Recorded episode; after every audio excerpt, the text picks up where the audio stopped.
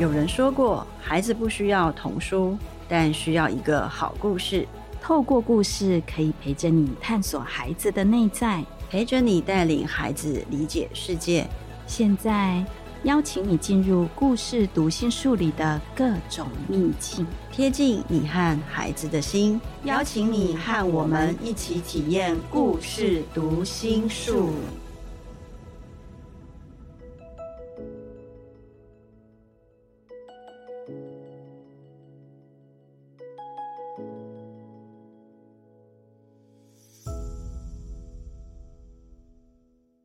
大家好，我是怕鬼的淑珍。大家好，我是爱笑又爱生气的晨晨妈咪。哎，今天我们的自我介绍有点不大一样哦。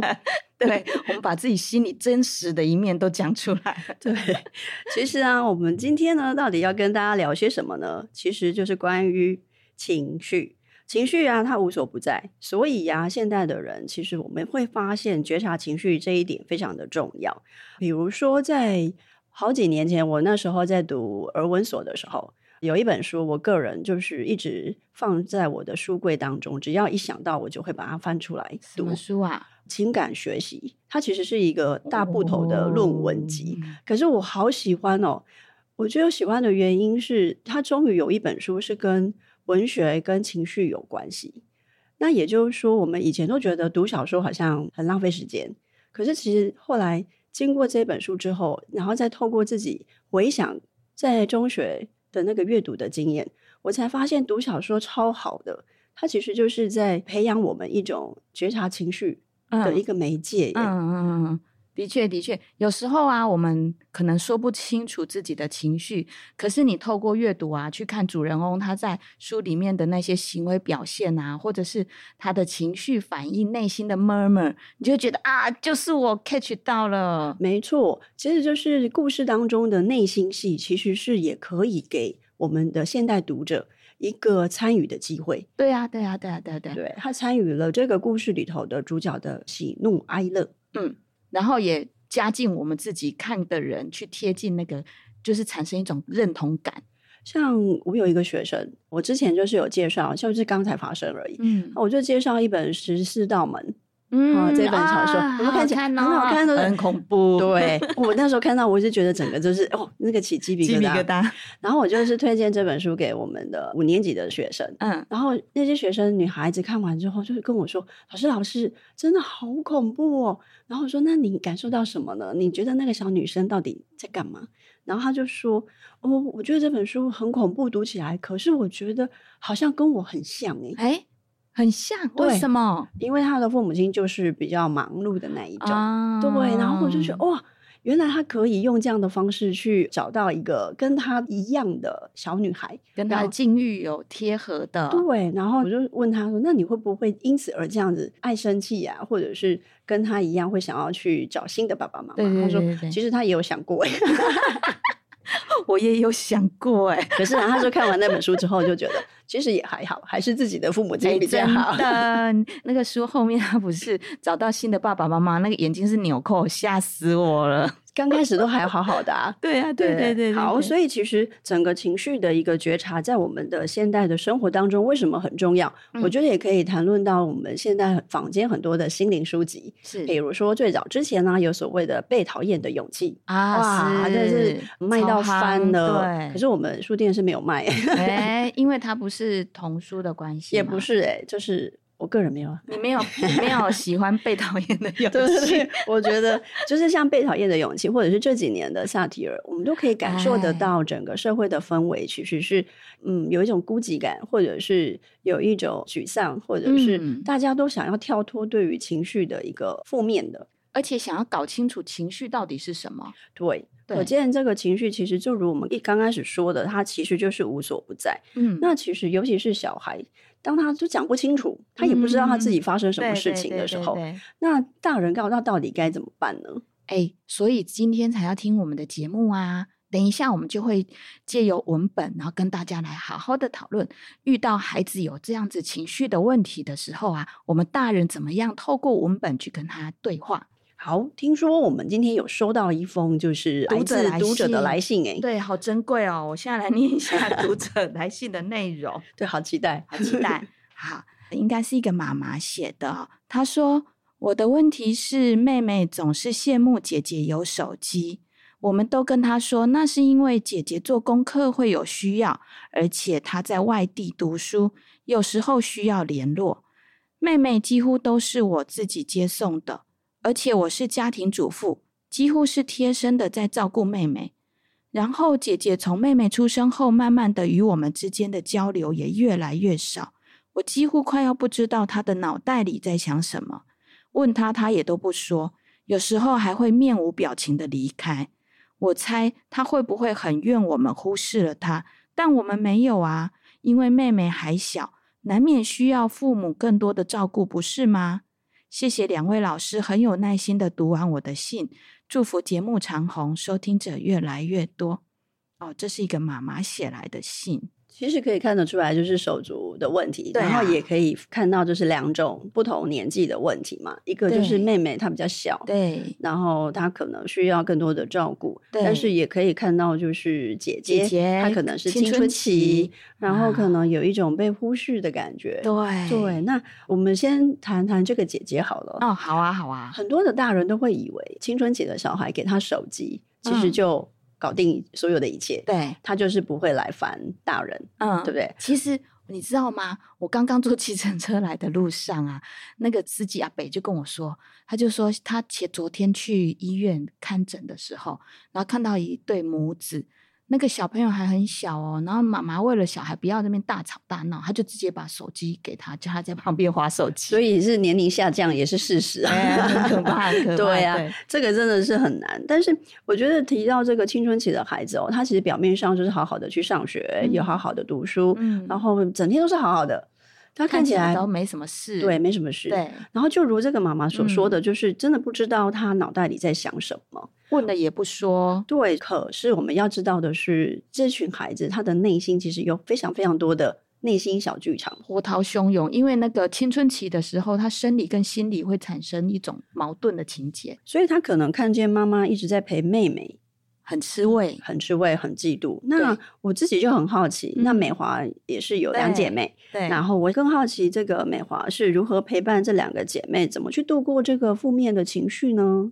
很有趣的是啊，我的两个女儿相差很小啊，她们只差了十三个月，而且我们大家大人们都非常的有意识，就是当你要送给一个孩子礼物的时候，不会只送一个，都会送两个。这么好，对对对对对，哎，避免那个 争吵。对、嗯，但是呢，妹妹很小的时候还没去读书，跟我们每年都在吵的一件事情是，她总是觉得为什么姐姐的生日都比较 前面，怎么那么可爱？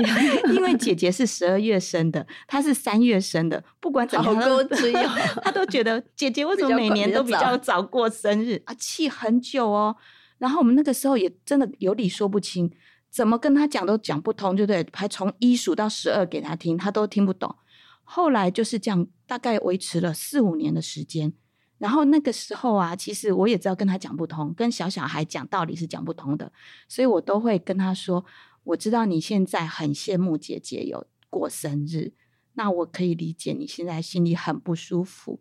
那你告诉妈妈，我可以为你做什么事情，让你心里舒服一点。”好有耐心的妈妈哦，不是因为她真的实在太好笑，而且她那么小，的确就是听不进去任何的道理。对，所以我觉得啊，如果是太小的小孩啊，遇到他，譬如说他有情绪上面的困难的时候，其实你就是陪伴他，你不需要跟他说太多道理，你就是理解他，陪伴他就够了。没错。然后我觉得还有一点是可能要提醒彼此的，嗯，就是其实大人很容易简化事情，嗯、也就是常常用因果，嗯嗯来看嗯嗯。那其实小孩子的思想不是这样诶、欸。对呀、啊，对，比如说我们常常跟比较大的孩子就说啊，人家说你就不要理他，哎，很难呢、欸，我们小时候也做不到、啊。对，所以就是不能用这样因果来看。否则你就是太过于简化，简化到会让这样子孩子的那个情绪就会很像掉入黑洞一样，对，就更难处理。其实我们大人也知道，当我们情绪一压起来的时候啊，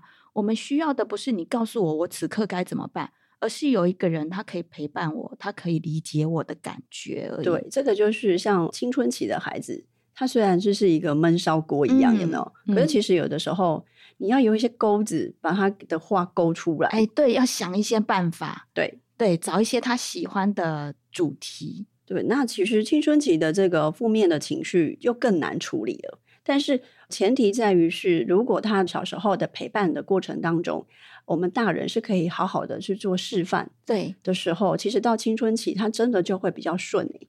对啊，其实像我们以前在学校当志工啊，有学过那个 EQ 教育啊。然后我就觉得，哎，有一点非常的重要，就是我们要觉察自己的情绪，然后让孩子可以去辨别我们自己此刻的情绪是什么。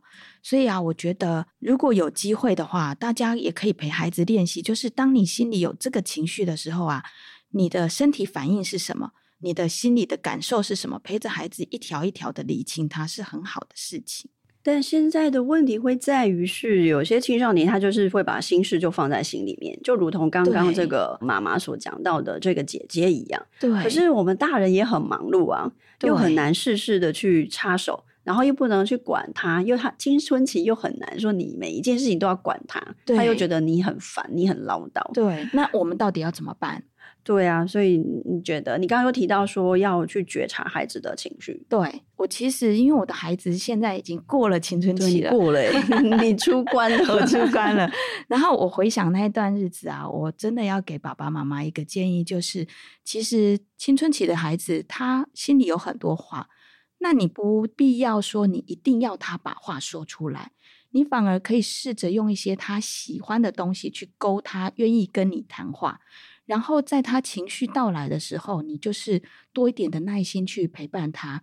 然后我们不必要要聊情绪这件事情，我们可以聊你目前想要跟我聊的。不能太直接，对对对，因为你太直接啊！其实小孩子很精明，他就知道说哦，你要干嘛，我就知道你要干嘛。对 对对对对对，就像要对待刚交往的女朋友一样，要小心翼翼。对，然后要从外围开始进攻。对对对对，对，我觉得我最常做的就是聊天。嗯，但是你你知道吗？我觉得真的要从小。对，比如说你在开车在接送小孩的时候，对，你就是有时候在车上，你就是乱聊一通。对对。那你刚开始聊天很尬聊，你知道吗？所以后来我都是自己说我自己的。我说我跟你说，我今天呢可能是去了露营，然后我跟美华就是聊了什么什么什么，就这样，我就是自言自语，你知道吗？是是。然后到最后，其实他们就会插进来了。对，他有在听啊。对。真的，啊、所以我觉得一开始其实是大人，他必须要先起个头。对，你必须要跟他分享，跟你的孩子去分享你今天的，你可能做了哪些事，让你觉得很开心。对，你今天发生什么事让你有点紧张？对，好像我刚刚今天早上出门，我就送我们家妹妹去上学，我就说哦，我今天要去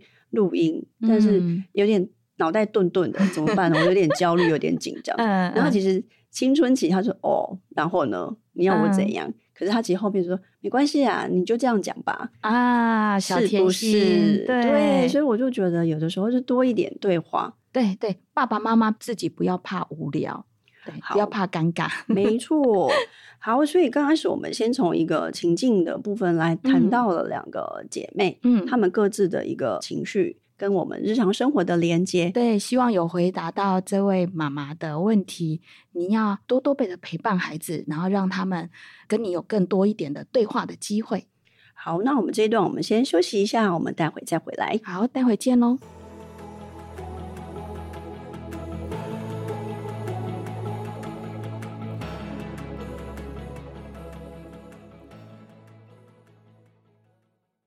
Hello，大家，我们回来喽。我是爱生气又爱大笑的晨晨妈咪，我是有一点又不怕鬼的淑珍。好，今天呢，晨晨妈咪想要跟大家介绍一本很有趣的绘本哦，它的名字叫做《心情不好的小金》哦。很贴切那种，就是孩子很容易爱生气的那一种的感觉。对，如果你在书架上，你有看到它的，其实封面非常的吸睛，它是红色底的那个书的封面，然后呢，封面上印着一只那个瞪大眼睛，然后嘴巴翘得很老高的那个猴子，你一看就知道它非常的不开心，而且它的封面是红色的。对，这红色我们就可以大概就可以猜测出来，它就像一个情绪是很沸腾的。对对对，对对对对对。好，我先来为大家讲这个故事，之后我们再来看看这个故事可以让我们想到什么哦。啊，有一天小金起床的时候啊，他觉得太阳太热，天空太蓝，香蕉太甜，什么都不对劲。小金啊，他搞不懂到底是发生了什么事。然后他的好朋友阿诺啊，就问他说：“哎，小金，你怎么啦？看起来心情不太好。”小金就说：“我没有心情不好啊。”阿诺说：“可是你的身体是弓着的，他的身体就像那个一座拱桥那样子弓起来，他肩膀也耸起来这样子。然后呢，观鸟啊，他也说：‘小金，你为什么心情不好啊？’小金就说：‘我没有心情不好啊。’观鸟就说。”但是你的眉毛打结了，那个 两道很粗的眉毛，太明显了吧？然后呢，遇到了蛇，蛇也说：“小金，你为什么心情不好啊？”小金说：“我没有心情不好。”那蛇就说：“可是为什么你一脸愁眉苦脸的样子？”哦。听到这些话，小金啊，他就决定他要放松身体，然后按摩一下他的眉毛。接着呢，他还要咧嘴笑。如果你找到这本书啊，你翻开书页，你会看到他那个表情，一点都不像是开心的 在笑，完全就是皮笑肉不笑的表示。那可是大家一看他这样，大家也知道说。这个笑容是假的，假的。对，嗯、然后呢，他们就会开始给小金很多的建议啊，譬如叫他要跳舞啊，叫他要唱歌啊，譬如叫他要躺着休息啊，譬如大象叫他要蹦蹦蹦蹦蹦的走路。小金就说：“你们说的这些，我都不想做，你们走开。”那动物们呢、啊，就是很担心他嘛，因为是好朋友，就跟他说：“哎呀，别这样啦，来，我们陪你一起。”那小金就此刻就很生气的回头就大喊：“我没有心情不好。”那他他到底有没有心情不好？每一个人有眼睛的都看得出来。对，因为 从他的肢体的一个表情，我们就可以很明显的看到他其实就是心情不好呀。对，可是你有想过吗？小金他。完全都不觉得自己，他居然自己都不自觉，他没有察觉到，就算别人一再的告诉他，他仍然没有察觉到。可是因为他刚刚对朋友大吼大叫，所以小金开始觉得好像有点不太对劲。然后呢，他就开始到河边就去想，我好像真的心情不太好。那就在这个时候啊，一开始出现的那一只大猩猩，他好朋友阿诺也出现了。小金就跟他说。阿诺，你怎么了？你看起来 心情不太好。哦，有一个不一样的人出现。哎，对，有一个让他觉得他看起来心情不太好的大猩猩出现。嗯，大猩猩就说：“对啊，我刚刚跟豪猪跳舞的时候，他的刺扎到我的屁股，我好 痛。”从那一刻起啊，小金才慢慢的察觉到，哦，原来。心情不好的身体的感觉会是这样，所以等于他有从别人的身上看到自己。哎，对，像是一个镜像的感觉。然后呢，小金就跟阿诺说：“没关系，你不要难过，我陪在你身边，我们一起坐在这里，等心情好一点。”他变了。对呀、啊，我很喜欢这本书，是因为其实我们人啊，不管是大人还是小孩，都是这样。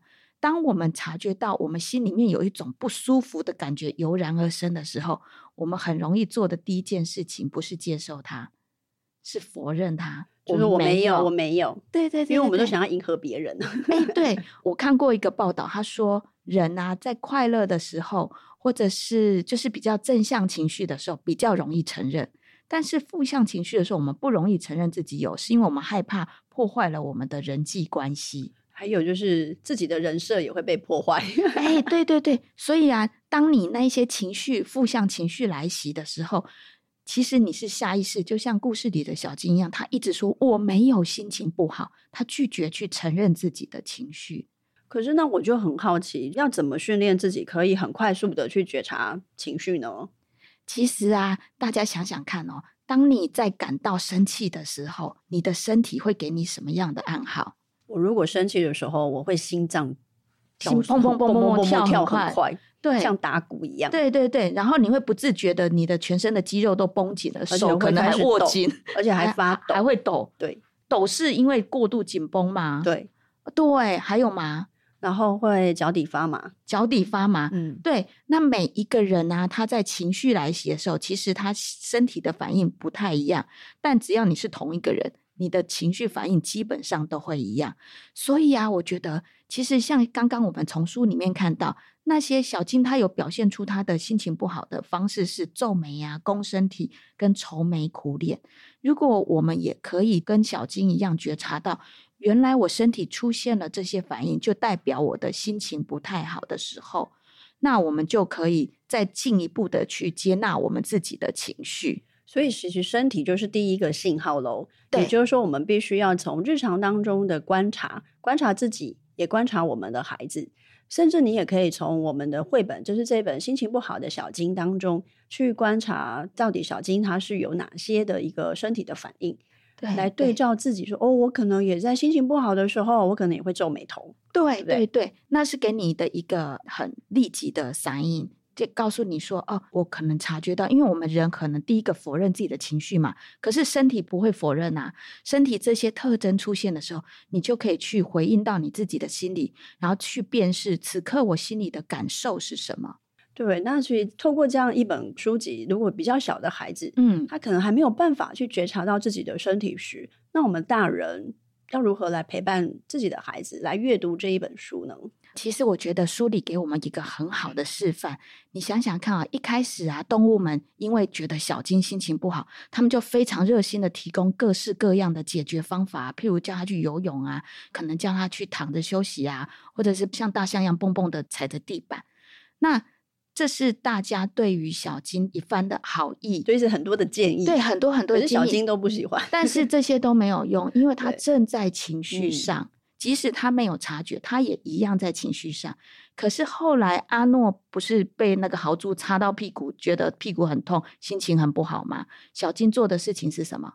就坐在那边陪着他，安静的陪着他。所以，即便是很小的孩子，当他情绪来的时候，一开始我们还是可以好好的陪伴他，告诉他：“哦，我知道你现在可能很生气。”所以，我们就安静的、安静的陪着他，陪着他。对，你需要我的时候，妈妈就在这里。对，或者是如果那时候可能是在大庭广众或者是公共场合的时候，啊、对，我们可以怎么做呢？就是可以带着我们的孩子，在情绪中的孩子，对，先把他带到。旁边不会打扰别人的地方，比如说有树的地方，像我以前最常带他就是到那个有草地、有树的地方，嗯，然后呢就让他先安静的，嗯，我们就两个就坐在那边，让他慢慢的让这个情绪过了，收拾起来。可是其实这个过程，大人其实也会很，因为大人不在情绪中，对对对，然后你说哦，那人家顾。会哦，会哦，会哦！怎么气这么久？怎么难过这么久？可是我觉得这是值得的投资，因为你在陪伴他，让他有安全感。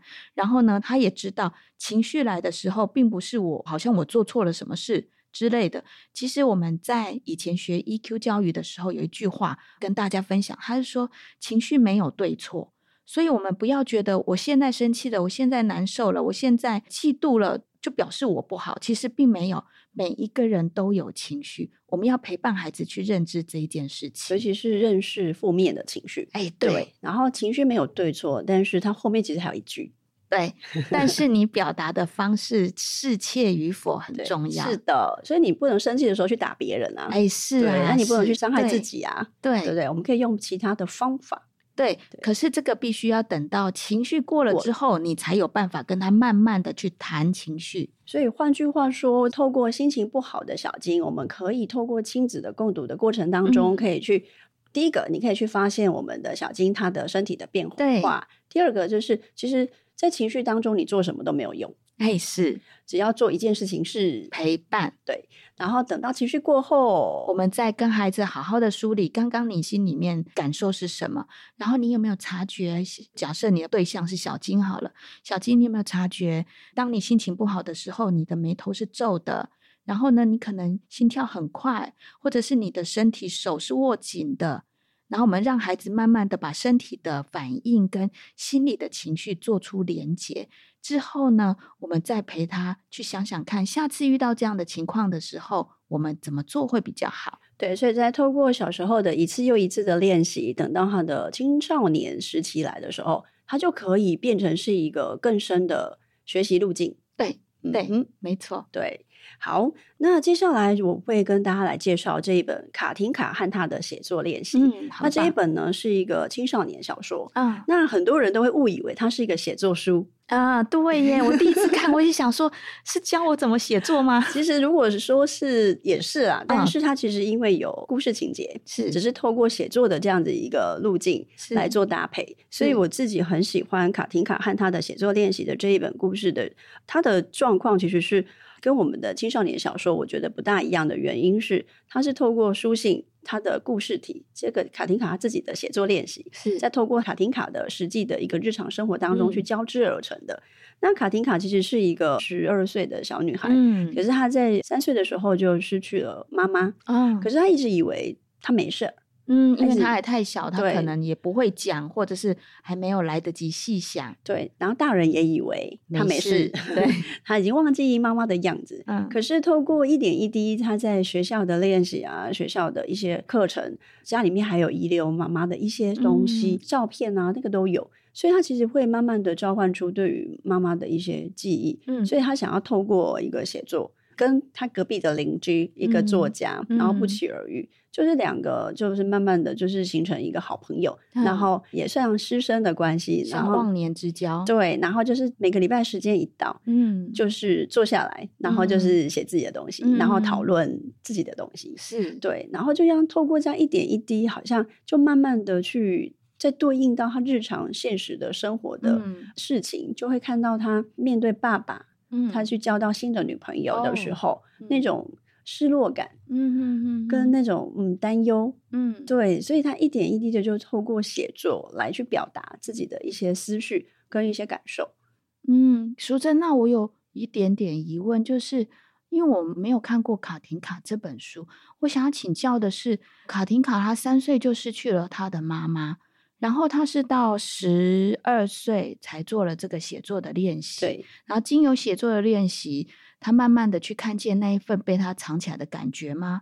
那他是怎么样去唤醒他的这些情绪的？我觉得这些情感本来就存在卡廷卡的灵魂当中，哦，只是很多时候我们都把它盖起来，就很像你刚刚所讲的觉察。是，那其实这样子的一个情感，他跟妈妈的爱的那个情感。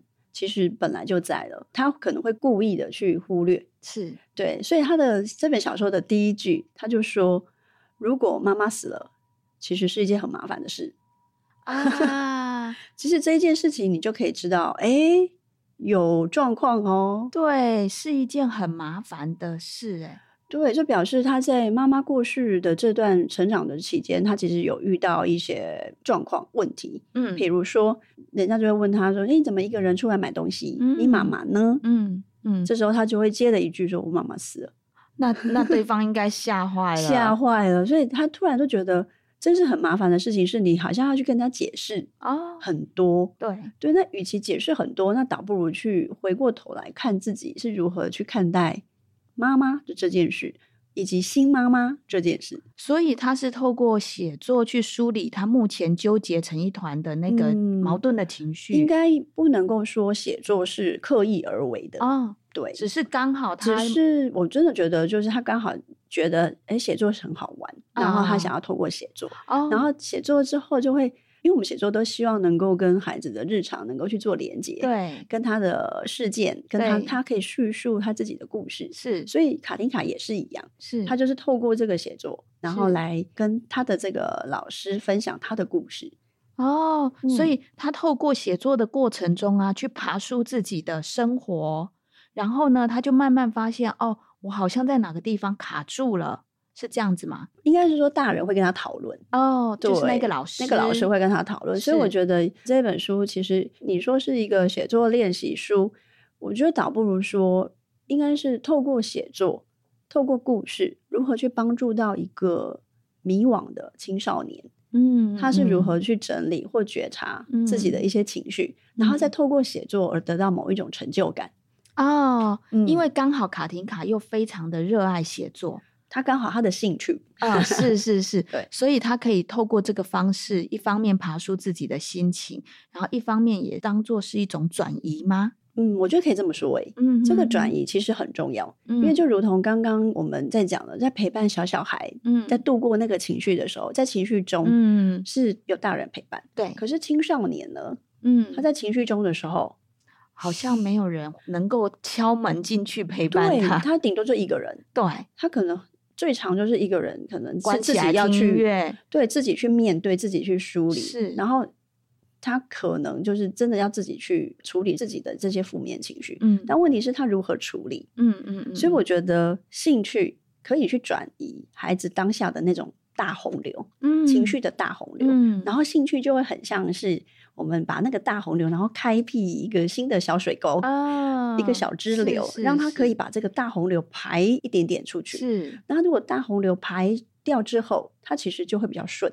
嗯，所以我觉得兴趣它是一个转移，所以在青少年小说当中，嗯，我会发现到，嗯，尤其是国外的翻译的青少年，他们很常会使用艺术，嗯，来做一个转移，嗯，比如说有戏剧啊，对，有音乐啊，或画画，画画，对，超多的，对，然后有科学的，嗯，有自然观察的，嗯，对啊。就是你不要把自己一直框在那个框框里面。可是我觉得在这个过程当中，我们的以台湾的青少年来说，嗯，好像就没有这样子的一个学习啊，因为他们都忙于课业，对，或者是可能我们从小的时候就被大人说啊，你不要哭，你不要生气，的。可是我们忘记刚刚我们再回到，其实每个人都有情绪，这些情绪都是对的，都是对的，只是你如何去因应它。对，所以培养一个兴趣。我一直都觉得是青少年他应该要去做到的，比如运动。嗯嗯，哎、欸，我突然想到，其实这样子也是一种陪伴呢。当我情绪来的时候，如果有人可以陪在我身边，我可以很安心。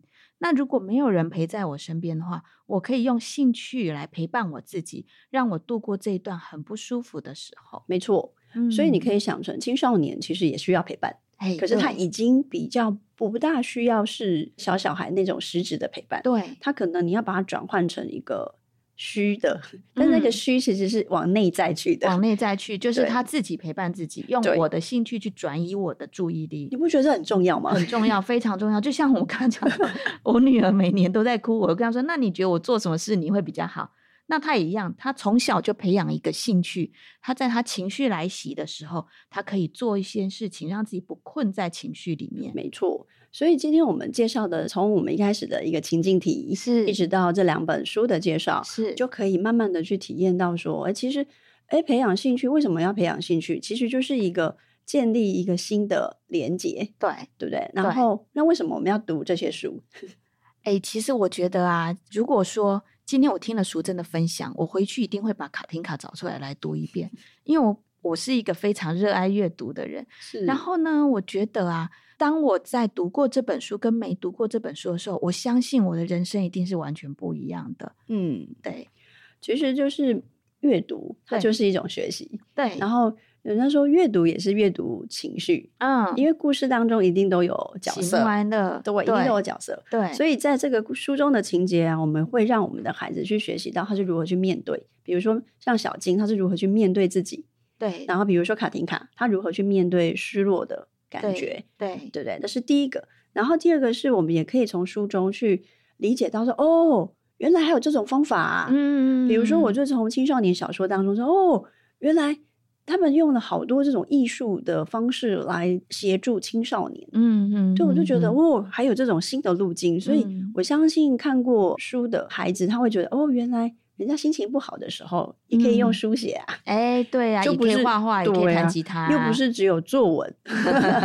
对，写作不是只会了作文，对，你就可以，比如说卡丁卡，他就用写作的方式来写下他对自己的觉察跟自己的故事，是，那就不就是故事疗愈吗？啊，对耶，而且是一种疗愈写作。对，所以音乐啊，艺术类的不都是这样？是是是。然后第三个，我觉得还有一点非常重要。嗯，请说。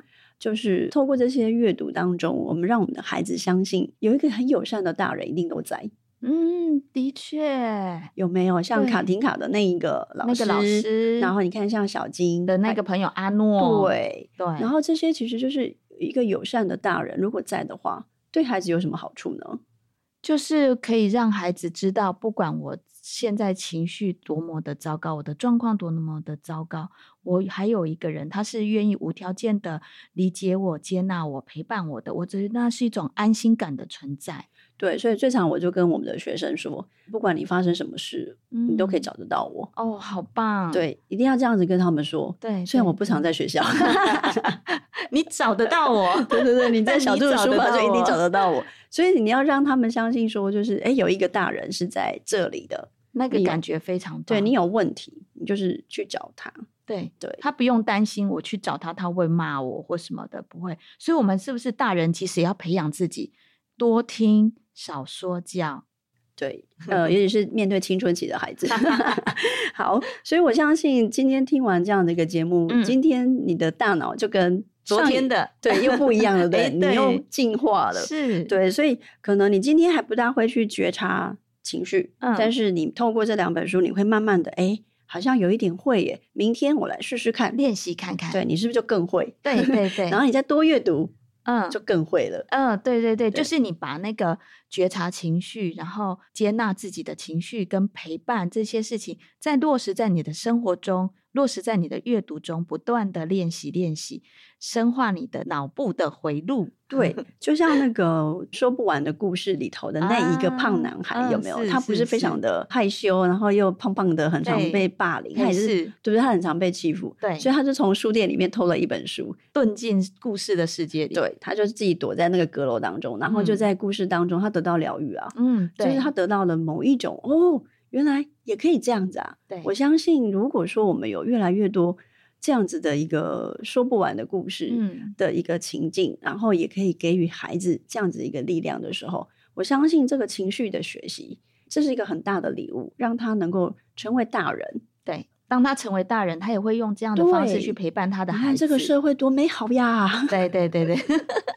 好，那最后我们是不是还有我们的推荐秘籍的小书？好，那我们请淑珍来推荐我们的秘藏书单呢？今天我想要再推荐，除了卡丁卡和他的写作练习之外，嗯、其实我们刚刚有提到，就是很多的文学作品当中都会提到跟艺术啊、自然有关，其实都是给我们的读者一个管道。嗯、你说你可以透过这样的方式去。疗愈自己，嗯，比如说，呃，有一本散文集叫《一位年轻博物学家的日记》，嗯，他写完这本书的时候，其实十四岁哦，对，但是他当然在学校当中就遇到非常多的不是很顺遂的状况啊，哦、所以他就是转而到他喜欢的自然观察，嗯、所以他就认识超多动物、植物这样子。然后这本书就是非常诗意的去厘清这个孩子他到底在想什么，那为什么自然可以给予他这么大的力量？嗯，我觉得这本书我就很推荐六年级以上的孩子可以看。嗯，对，虽然他读起来有点诗意，对，这是第一本。然后第二本是《湖中之光》，它也是青少年小说，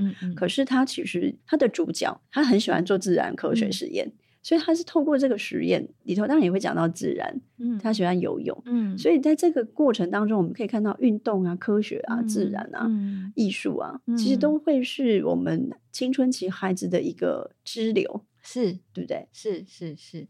好，这个就是我们今天要推荐给大家的秘藏书单。嗯。好的，那我们今天的节目就要到这里告一个尾声喽。对，如果各位呢喜欢我们的节目，或者是你聆听完之后发现到，哎，你自己有一些烦恼，或是你有想要推荐的书籍，也可以在我们的节目当中留言。嗯、对，然后或者是你填写表单，我们都会看到，然后也会像刚刚那样子为您挑选一些很合适的文本，然后介绍给大家。